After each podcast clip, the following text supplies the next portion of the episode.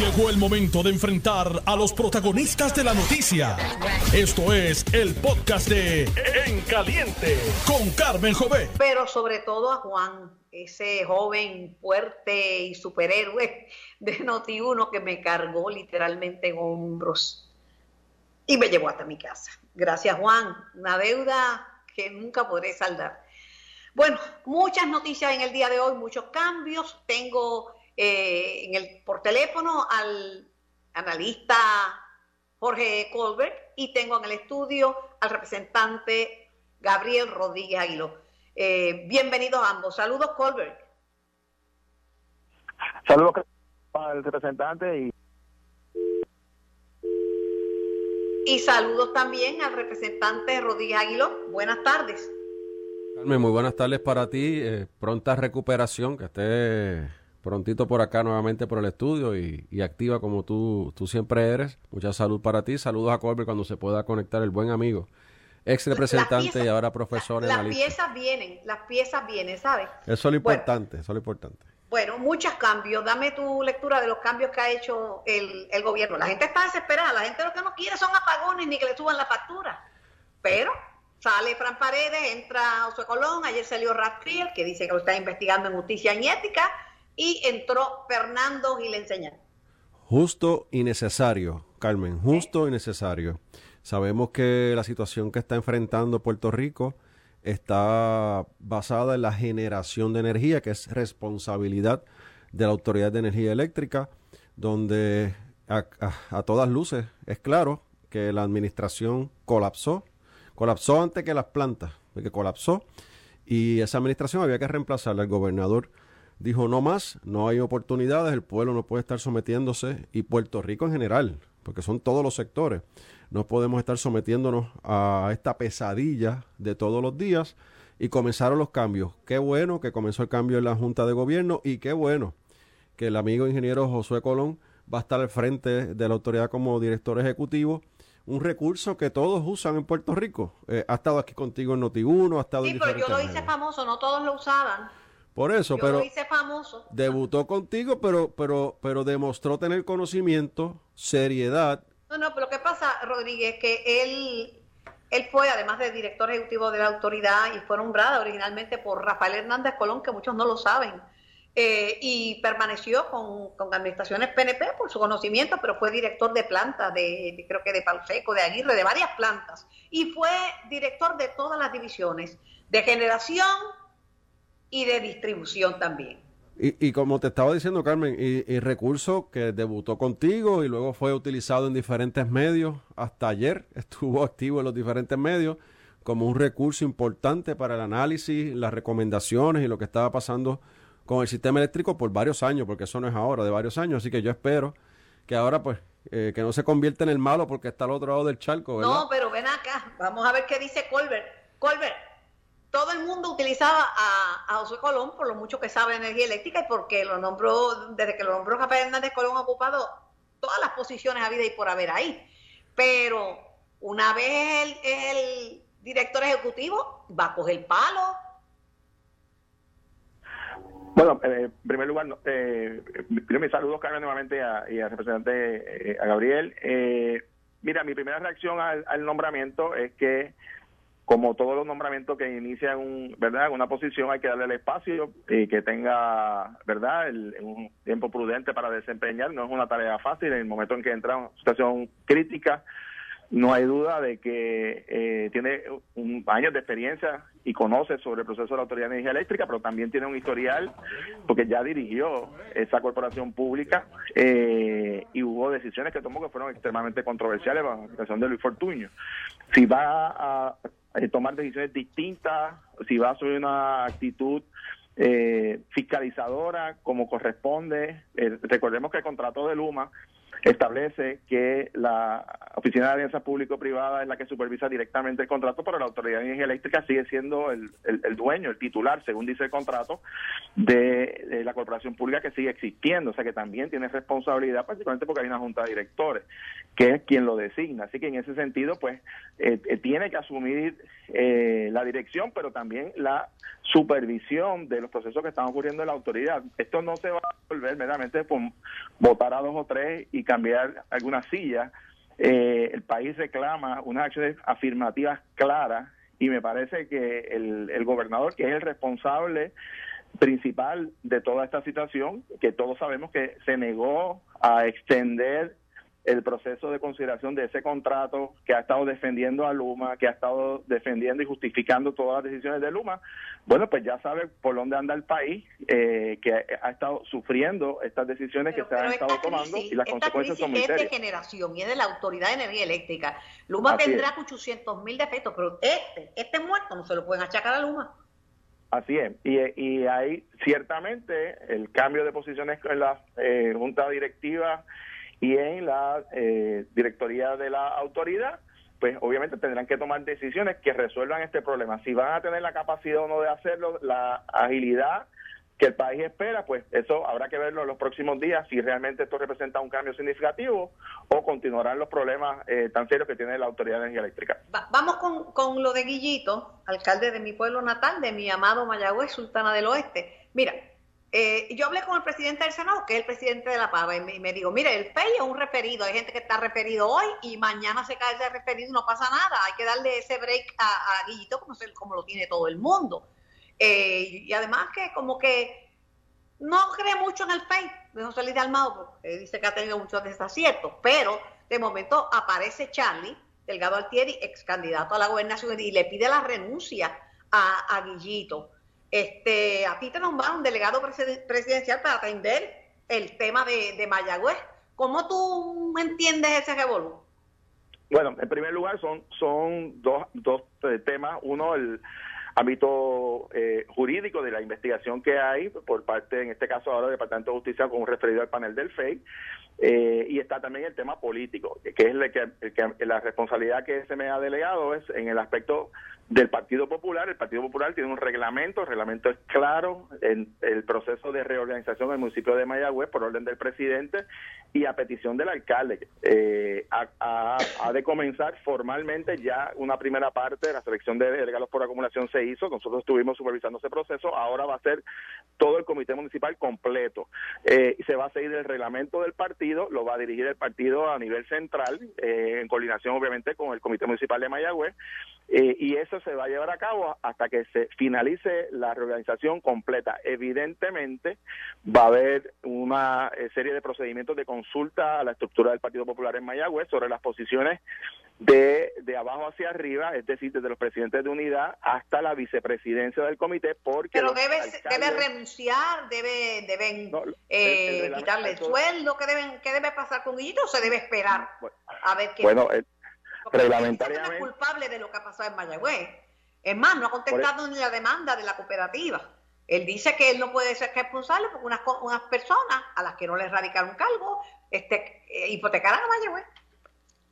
Bueno, vamos por parte. Primero, el referido al panel del FEI es eso mismo, un referido. El reglamento del partido establece que las sanciones o la remoción o suspensión de cargos políticos es cuando hay una acusación formal y hay causa probable. Eso es lo que dice el reglamento del Partido Popular. Es decir, en esta etapa en que estamos, no puede eh, tomarse una sanción de, de moverse o de remover a un alcalde de su presidencia del comité municipal porque el reglamento no provee para eso. Ahora, el proceso investigativo que continúe una vez culmine pues el partido, como ha dicho el presidente, si hubiese que tomar alguna decisión, se tomará. Ahora, Carmen, hay que recordar la historia del panel del FEI. El caso de Humacao se acusó al alcalde, se cayó el caso. El caso de San Lorenzo se acusó al alcalde, se cayó el caso. Voy más lejos, el caso de Vieque se destituyó al alcalde, se removió de la alcaldía y el Tribunal de Apelaciones ordenó que volvieran a sentarlo porque le violaron sus derechos al entonces alcalde Víctor Emery. O sea, el panel del FEI también ha tenido una historia, el último más reciente, la semana pasada, con el caso de la Universidad de Puerto Rico, eh, acto totalmente injusto contra dos eh, ciudadanos, eh, Urayoan Walker y, Carlos Severino, también no culpables. Así que hay que tomar estos referidos con pinzas en el sentido de que hay que ver el historial del panel del FEI. Si se va a hacer una investigación, que se haga de manera seria y no con eh, crisoles políticos o ideológicos. Hasta ahora, el, el porciento de bateo del panel del FEI en estos casos es bastante flojo y por consiguiente la decisión correcta del Partido Popular es seguir. El porciento de bateo, tú dices que es flojo el del FEI, termino preguntándote, ¿y, y, y Charlie se ponchó pidiendo la renuncia? No, yo creo que él tiene el derecho a exigir, ah, como vicepresidente del Partido Popular, lo que él tiene y se le respeta, pero reglamentariamente el vicepresidente del partido, pues obviamente conoce el reglamento y sabe qué es lo que dispone el reglamento, y lo que dispone el reglamento es lo que ha hecho el presidente del partido. Presiento que, tú y yo vamos a estar comunicando mucho en los próximos días, ¿sabes? Perdóname, ¿qué, que presiento que vamos a estar comunicándonos frecuentemente en los próximos días por la situación de Mayagüez. Sí, sin duda alguna, y una vez se apruebe el plan de reorganización, que comentaremos inmediatamente movilizarnos a la ciudad de Mayagüez para hacer la reorganización completa del comité municipal como ordenado el presidente. Muchísimas gracias, Jorge, por tu participación y por contestar mis preguntas. Siempre un placer. Yo saludo. Lo propio. Rodríguez Águilo. Interesante. Guillito, ¿qué hacemos con Guillito? Yo quería que se quedara Colby para que me escuchara y quería debatirlo, pero... Este va a escuchar, que está escuchando por la radio, mi amigo que no va a estar pendiente. Mi buen amigo Colby. se le cruzan las espuelas, es un gallito castado. Yo lo sé, lo sé, buen amigo, debatíamos fuerte en el hemiciclo, pero mira, la realidad es que eh, escucho a Colbert y, cuestionando el FEI, pidiendo un break para el alcalde, ¿verdad? Pero cuando es un funcionario de otro, de otro del PNP o, o una administración contraria, pues entonces salen a, tiro limpio desde las 6 de la mañana en cuanto programa de radio se le abre el micrófono, ¿verdad? Esa, es la doble vara. Y más aún, Carmen, en la Cámara de Representantes hay, hay varias comisiones que tienen que ver con, que tienen jurisdicción, perdón, sobre, sobre este tema. O sea, tú tienes la comisión, por ejemplo, en la Cámara de Representantes, la comisión que preside el compañero eh, Ferrer Jr., que tiene que ver con la fiscalización de fondos públicos. Esa la, de, esa, perdón, esa la dirige Ángel Furquet. Tienes la de Comisión Anticorrupción e Integridad Pública, la que la dirige Héctor Ferrer. Y tienes también la Comisión para el Desarrollo y Fiscalización de Fondos Públicos de la región oeste, que la preside nada más y nada menos que la representante Jocelyn Rodríguez Negrón, la cual fue ayudante del alcalde. Y en la Cámara de Representantes se han hecho de la vista larga con este asunto. Así que eh, la doble vara es clara. Eh, la Cámara de Representantes. ¿y, con Mariana Nogales se van a hacer de la vista larga o va a tener que que pagar por su descuido. Bueno, tiene eh, la, representante de, Victoria Ciudadana, la representante Nogales, ocultó información financiera y deudas con el gobierno de Puerto Rico, bajo juramento, porque ese documento lo juramentamos. La Comisión de Ética tiene una gran responsabilidad. Yo espero que no le den largas al asunto, que actúen, se le está dando el espacio para que se pida la información. Pero qué interesante, Carmen, que la representante cuando salieron las primeras acusaciones o los primeros señalamientos, porque no fueron acusaciones, señalamientos públicos en su contra, ella hizo una conferencia de, prensa y dijo, y cito, que no me van a callar, que para callarla había que matarla. Eso es lo que ella dijo, ¿verdad? Palabras fuertes que ella usó. Pero fíjate, Carmen, hace como una semana y media que ella no habla. Hace una semana y media dijo que no iba a hablar, que iba a guardar silencio. Está viva. Bueno, pues yo le invito a que hable, porque fíjate, tanto ella. está viva todavía, quiere decir que nadie la mató para callarla. No, está viva, yo la había. Ah, sí, sí, sí, Dios, aunque ella no cree en Dios, pero que Dios le dé salud y que siga trabajando, ¿verdad? Está allí en la Cámara de Representantes hasta que se ve el caso.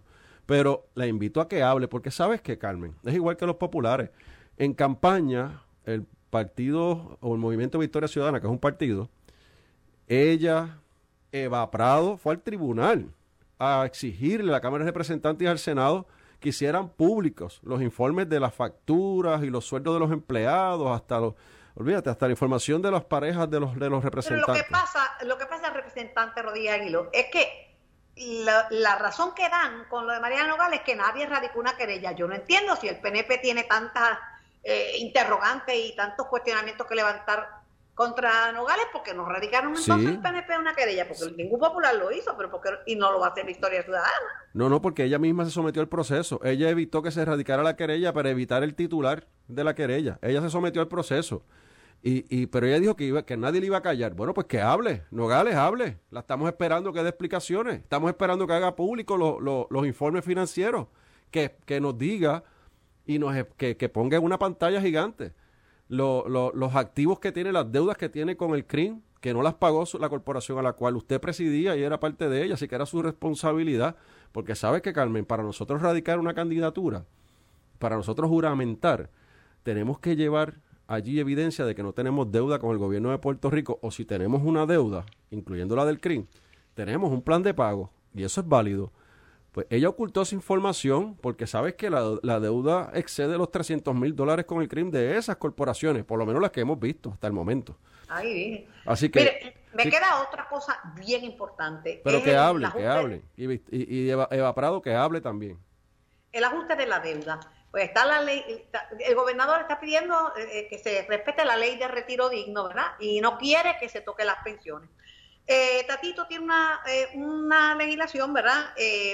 Para ponerle, eh, para sacar a Puerto Rico de la quiebra, la, la, legislación para ponerle fin a la quiebra.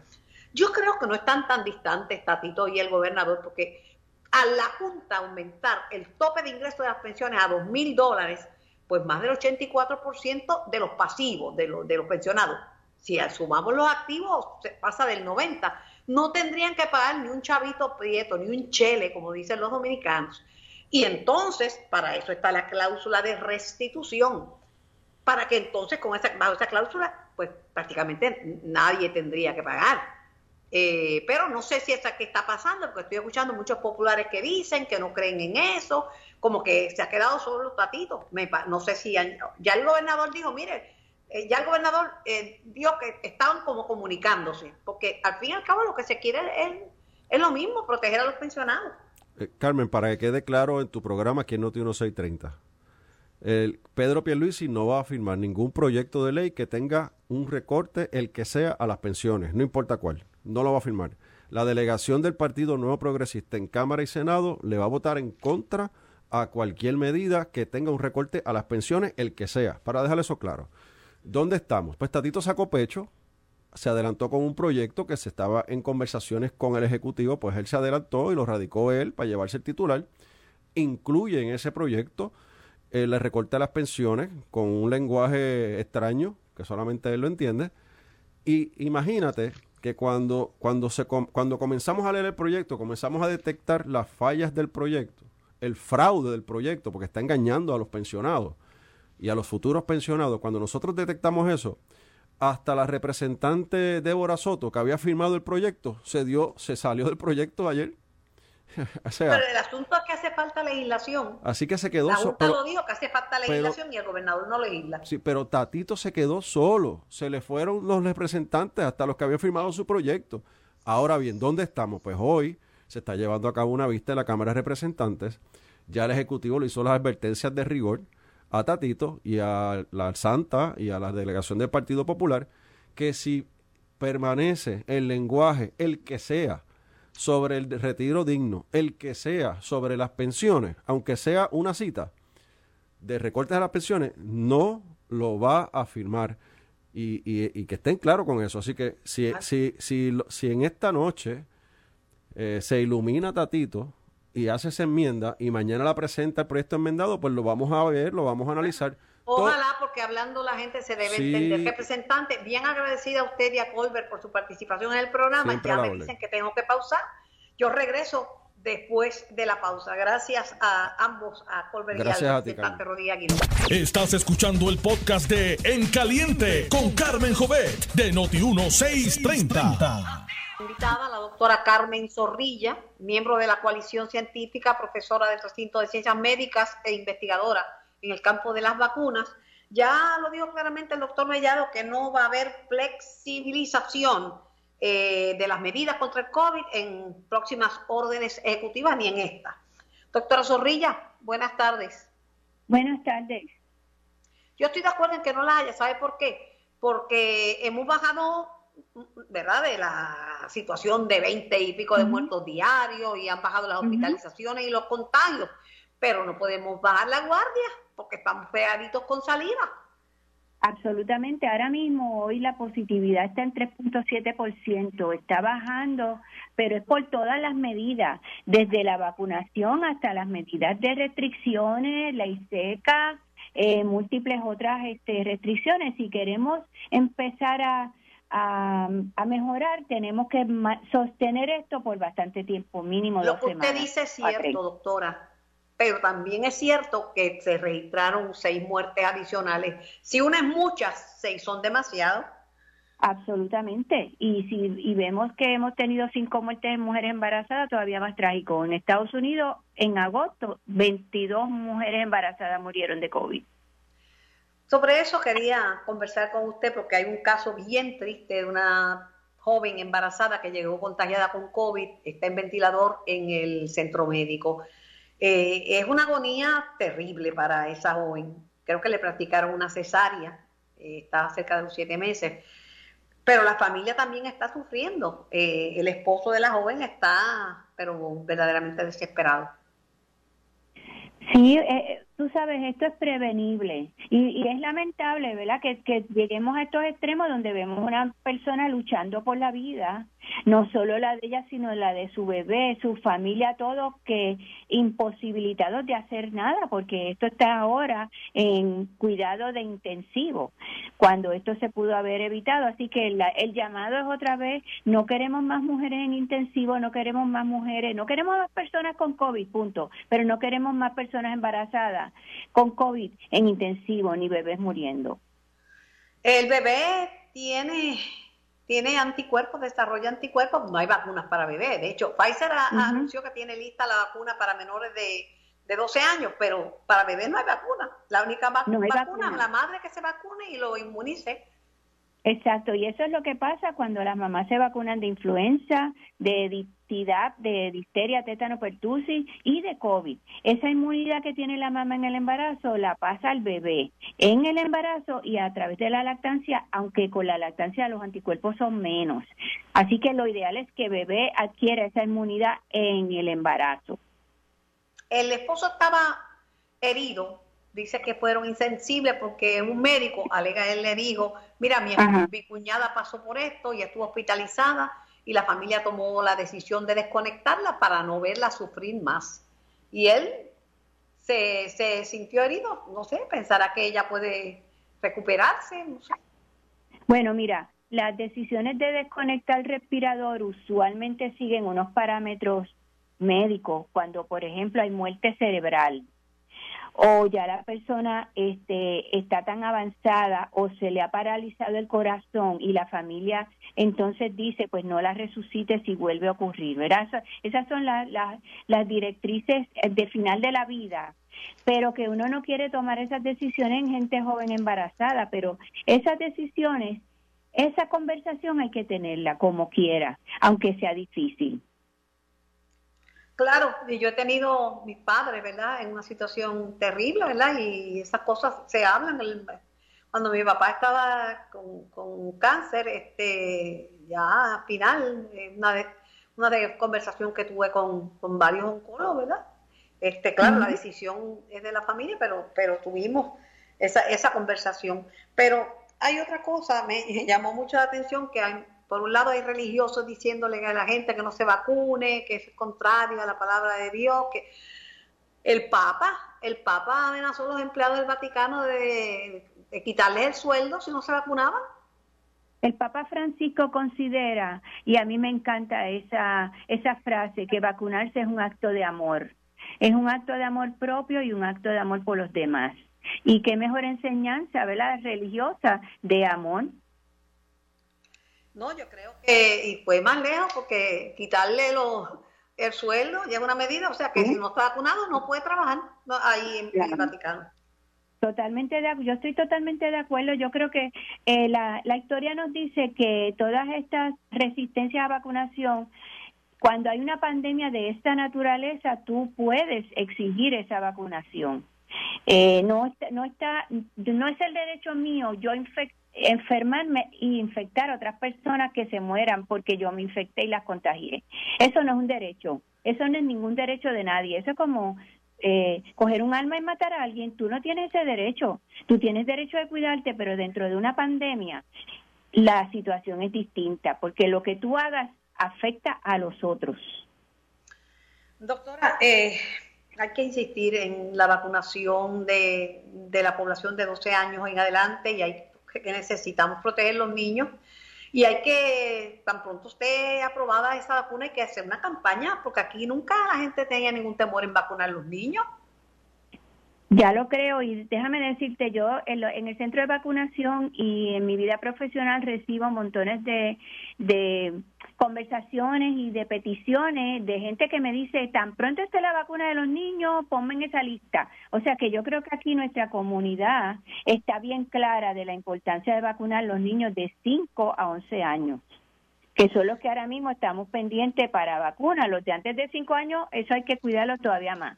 Termino la entrevista con una frase del Papa Francisco que dijo lo siguiente, lo que estoy haciendo, la medida que estoy tomando, busca sencillamente prevenir, controlar y combatir la pandemia de COVID. Qué bello, muy bello. palabras del Papa Francisco, una persona bien valeroso. El Papa Francisco es una figura importante en nuestra cultura y en nuestra en nuestro mundo. Sí, lo es. Y esperemos que la gente lo, lo escuche. Doctora, gracias mil. Gracias por su participación. Que tenga bonita tarde. Igual a todos ustedes.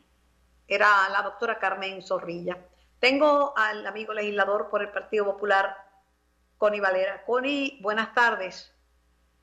Buenas, buenas tardes, Carmen, y buenas tardes a todos los amigos que nos escuchan. Siempre es un gusto dialogar contigo de las cosas que están pasando en la Cámara de Representantes.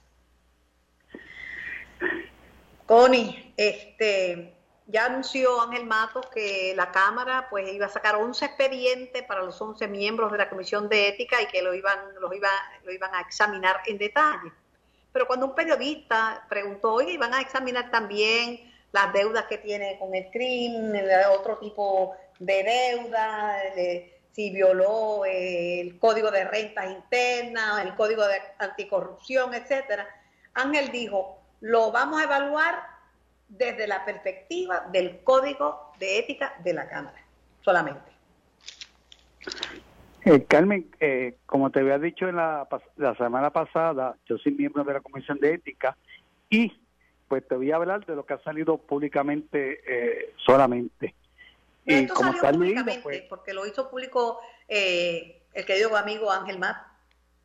Sí, por eso te digo, sí, el presidente de la Comisión de Ética eh, y fue a instancia de este servidor de que le solicité que para tener más tiempo de evaluación eh, y análisis de los documentos presentados por la representante Mariana Nogales, era conveniente que cada legislador que eh, integra la Comisión de Ética tuviese un expediente. Y fue acogida esa, esa petición de este servidor y así vamos a tener, eh, creo que hoy o mañana vamos a tener eh, un día disponible para examinar lo que la compañera Nogales le ha enviado a la Comisión de Ética. Es conveniente hacerlo, Carmen, no podemos tomar decisiones eh, sin tener claro cuál es el escenario económico de la compañera Mariana Nogales. Y eh, estamos.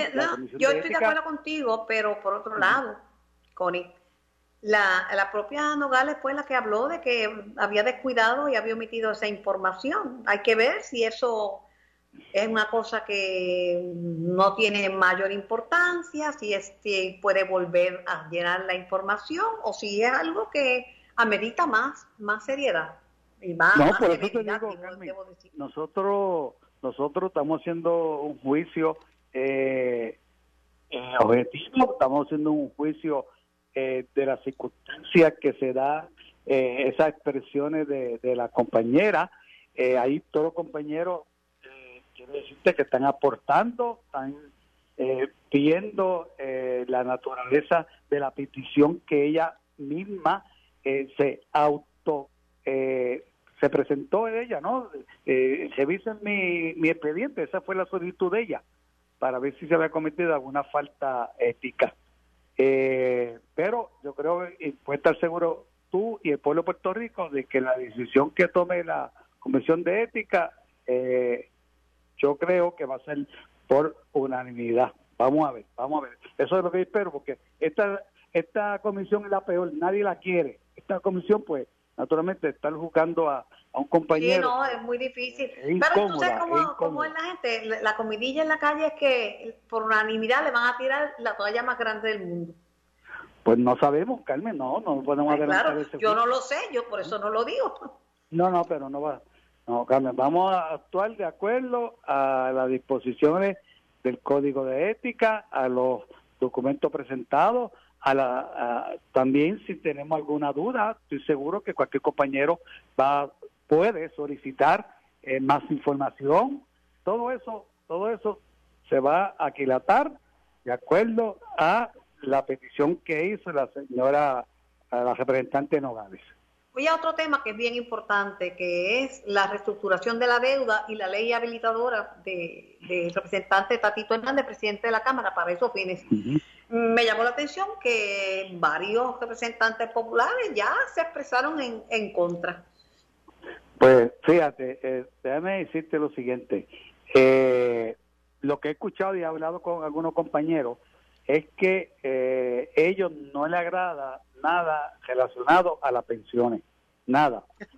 Eh, el señor presidente de la Cámara ha manifestado eh, que si los sindicatos y las personas que, que están deponiendo en el día de hoy quieren que se elimine esa sección de, de la, del proyecto que no está escrito en piedra, que eso es un instrumento de trabajo, que tú sabes que a veces se presentan proyectos y viene un proyecto sustitutivo Todas esas cosas pueden ocurrir. Todo eso pasa. En este caso se, va a eliminar completamente. A mí no me gusta la quiebra, pero la realidad es que Puerto Rico está en quiebra. ¿Esa es la realidad? Eh, hay cosas que son una realidad, independientemente si a representantes le guste o no le guste. Puerto Rico está en quiebra. Y el fondo de pensión estaba, pero más pelado que, y más arrancado que la, que la manga de un chaleco. El acuerdo de la Junta le da un tope de ingresos de 2.000 2.001 dólares, para ser más exacta, que eso cubre la inmensa mayoría de las pensiones, que son... Creo, que, el creo que es el 84%, 84, Carmen. 84 si no consideramos los que están activos, porque si sumas los pasivos con los activos, podría pasar de 90 y pico. Cierto. Y está la cláusula de restitución. Yo creo que no están tan lejos, Luis y Tatito, en el acuerdo, porque con la cláusula de restitución, pues también se protegen la, se restituye, si el gobierno tiene el dinero para restituirlo. Seguro este, va a haber, tal parece que va a haber un sobrante, que se va a destinar ese dinero y demás, o sea, eso pues yo quiero que todas las partes escuchen eso bien claro, ¿no? Porque la UES, la UES no ha dictado nada a favor del gobierno de Puerto Rico, eh, del pueblo, y eso eh, también hay que ver cuál ha sido su tendencia cuando ella ha tenido que decidir eh, eh, mociones eh, presentadas ante su consideración. Siempre ha sido a favor de la Junta y eso es el temor nuestro. Pero nada, vamos con, nosotros vamos a estar con la disposición de seguir evaluando el proyecto de escucharlo. Aquí estamos escuchando a todo el mundo, Carmen, aquí no pueden decir que fue... La Junta, la Junta la podemos criticar por mil y una cosas, pero lo cierto es que la decisión de subir el tope de ingreso a dos mil es una buena decisión. Uno no puede volverse loco porque no le guste el que tome las acciones, porque protege un por ciento grandísimo de los pensionados, Connie.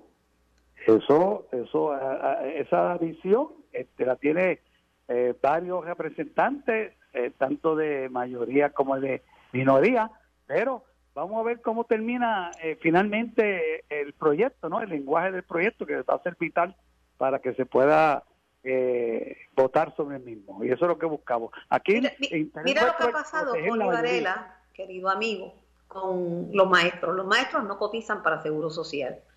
Eh, y entonces la asociación negoció con la Junta, ¿verdad? Un acuerdo con unos incentivos, un acuerdo para los pensionados y los maestros le votaron en contra, por eso mismo que le dicen, no, olvídate que no te, que no te pueden cortar ni un centavo, pero la, la Junta está prometiendo unas cosas, pero los que le dijeron vota en contra, ¿cuál era su promesa?